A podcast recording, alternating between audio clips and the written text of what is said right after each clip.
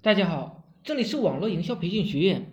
每个人都有自己的舒适区，离开自己的舒适区就会感觉不适应。看我原来多好，现在混的一塌糊涂。有些人原本就有着体面的工作，现在一创业失败，或者是投资失败，离婚了，家散了，人疯了。不要以为我们离我们很远，其实时时刻刻发生在我们身边。昨天看到一个新闻，说妈妈把两岁的孩子丢在厕所外面，让别人照看，自己上厕所了。之后负责照看的人等了很久没有看见人，就报警了。然后在身孩子身边发现一个纸条，是孩子妈妈写的，大意是孩子患有先天性疾病，自己无力治疗，希望好心人收留之类的。看完。张的评论一判一片骂声，说妈妈狠心的生了不养的，都是骂这个妈妈的。但是转过头来想想，这是不是也是一种救赎呢？如果这孩子家真的特别穷，没有钱去治病怎么办？自生自灭谁管？让别人去给捐款啊？你以为人人喊着捐款都是被捐来的吗？你现在去让别人给你捐款？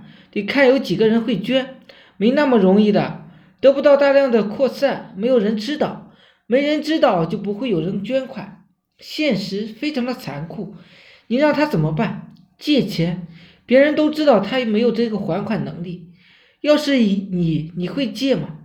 有些时候看到这样的消息挺无奈的，越穷孩子越生病，以前一直在想为什么富人家的孩子不生病，后来想明白了。富人家孩子生病，花个几十万，那都叫做小病，谁会大张旗鼓的说出来呢？瞬间就释然了。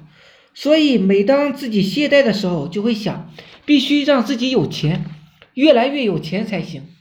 否则，真出现什么大事情，身边的没有人能够帮助自己，借钱还得还，还是自己的有钱最靠谱。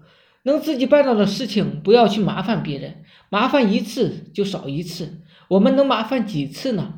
最近身边有个朋友疯了，他和其他人暧昧，也没有滚在一起，就是发信息，老公老婆的叫，被她老公抓到了，之后各种发誓，两人又好了。但是从那以后，她老公呢，就天天翻看她的手机，有什么不顺心的事就摔盘子、摔碗。家里的东西啊，已经摔得差不多了。本来两口子日子过得挺不错的，有车有房，还有几百万的存款。这样一来，也没有心情过日子了。他受不了这样的高压，人直接疯了。其实疯离我们挺容易的，人心理承受能力达到一个临界点就会疯。百度一下看看，疯离我们有多近吧。我经常跟身边的人说，中国目前有百分之九十的人都在出轨。不要把这个当做一个不可饶恕的事。出轨是什么？就不就是发生了那点事吗？我说这个目的又是什么呢？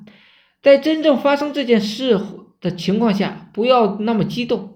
你做好了准备，真的来了，那就该离的离吧，该分的分吧。还想继续生活下去也行，只要你不觉得别扭，一切都可以商量。